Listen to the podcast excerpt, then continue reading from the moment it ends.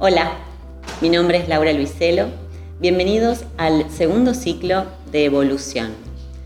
Con Daniel Ferminades, en, durante el primer ciclo hemos investigado y averiguado sobre el ego, la muerte, el karma y sobre distintos temas de espiritualidad. En este segundo ciclo hablaremos del despertar de la conciencia.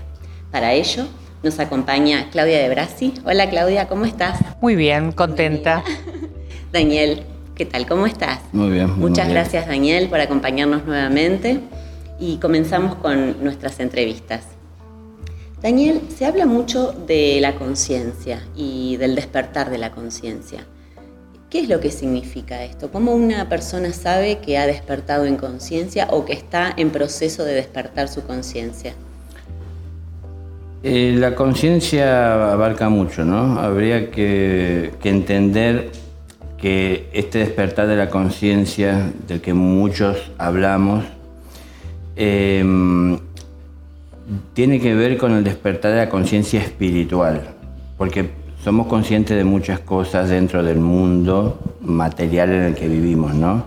Y bueno, tratamos de ir perfeccionándonos y superándonos dentro de lo material, alcanzar objetivos. Pero hay un despertar de conciencia espiritual que es entrar en la realidad de que en esencia es lo que somos, un espíritu.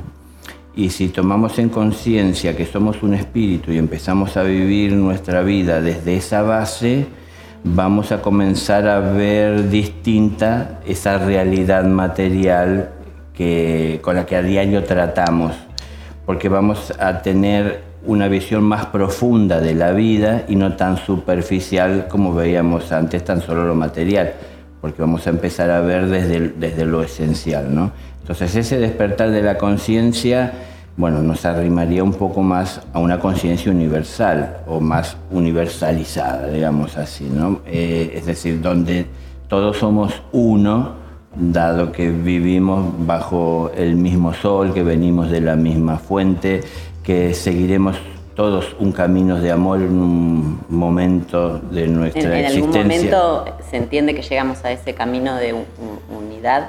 Por supuesto, pero bueno, estamos en una escuela y estamos aprendiendo y estamos en distintas aulas y con distintos grados de aprendizaje ya asimilado y bueno, todos con mucho por delante para crecer, con muchas cosas para dar, con muchas cosas para tomar, aprendiendo a ser justos y saber de tomar de la vida solo lo que necesitamos y no llevar cargas innecesarias.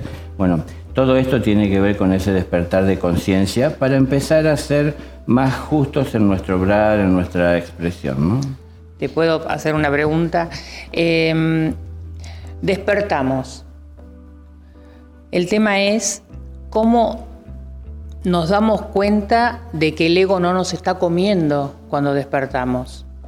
Si despertamos realmente para ayudar al otro, si despertamos realmente para nosotros mismos o despertamos para llamar la atención de otro. Y uno tiene que tener en claro también cuál es el objetivo en esa búsqueda del despertar. En mi caso particular, yo pensé en que tengo que utilizar mi tiempo en producir para bien de todos y no estar pensando tan solo en obtener cosas para mí. Entonces ahí fui entendiendo que iba sacando un poquito al ego y su protagonismo eh, de, delante, de ocupar todo el espacio, y comencé a darle más importancia a lo que enriquecería a todos. Es decir, mi tiempo volcado en hacer lo que a todos puede servir.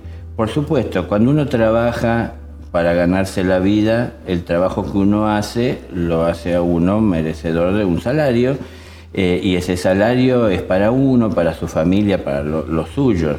Eh, es decir, eh, digo, tiene que ser equilibrado, ¿no? Ordenado. Yo no puedo volcar todo lo que tengo hacia los demás eh, sin pensar en mí nunca, porque si yo no pienso en mí también, en definitiva, luego no tendré siquiera para compartir o para subsistir. Eh, tenemos que ver cómo lo llevamos de manera equilibrada, pero la atención la tenemos que poner nosotros y obtener la claridad de dónde está el ego y dónde está el espíritu, cuáles son las intenciones del ego en la vida eh, siguiéndolo y de hecho lo hemos hecho durante mucho tiempo Si hoy estamos poniendo conciencia, hablamos de una conciencia más profunda y espiritual, vamos a empezar a distinguir los verdaderos objetivos y bueno, la diferencia que hay entre seguir el ego, que normalmente fracciona, divide, ¿no? es, el yo, Así seguimos el espíritu que busca siempre el bien común y busca de respetar la individualidad. No quiere cambiar a nadie, sino que busca de aportar lo que tiene para bien de todos. Daniel, viste que han habido como grandes catástrofes en, el, mundo, en la humanidad y de hecho siguen pasando con la naturaleza. Eh, todas estas catástrofes conllevan un gran caos en las personas. Este tipo de acontecimientos Em, ayudan al despertar colectivo de las personas?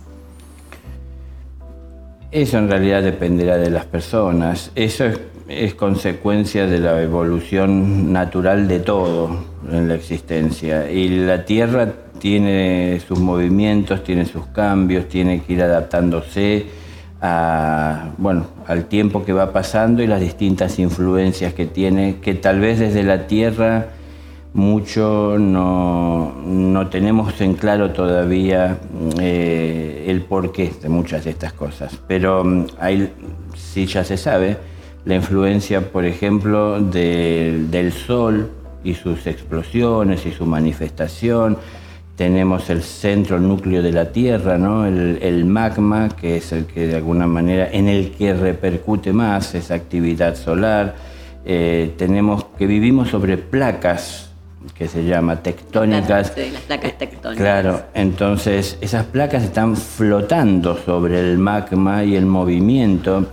Es decir, eso que parece para nosotros imposible de que pueda tener un movimiento por la dimensión, por el tamaño que tiene, lo tiene de hecho. Y un pequeño movimiento de esas placas de alguna manera afecta en gran medida a la vida que hay sobre ellas. Claro. Eh, y nosotros nos preocupamos más por lo nuestro, ¿no? A nivel humano, pero toda la naturaleza de alguna manera se va modificando a partir de ese movimiento y también lógico eh, tiene que ver con el despertar de la conciencia por nuestra actividad mm, muchas veces muy inconsciente, ¿no? Estamos pidiendo al mundo, vemos eh, países... Disculpame, vos te referís a la parte de ecología y todo eso. Exacto. Vemos que hay países que piden al mundo eh, que haya una concientización, pero a su vez en su, en su manifestación, en, su vida, no están eh, cuidando la naturaleza. Mm. Claro, por eso pedimos que se cuide la naturaleza, pero a su vez queremos también tener el mueble con la mejor madera y eso tiene que ser del mejor árbol que en algún lado tuvieron que talar. Entonces tenemos que empezar a ver qué cosas tenemos que dejar de lado este, en nuestros gustos para empezar también de esa manera a cuidar a, la naturaleza y, y, a, bueno, desde lo individual, desde lo personal, hacer algo. Muy bien. Bueno, Daniel, muchísimas gracias.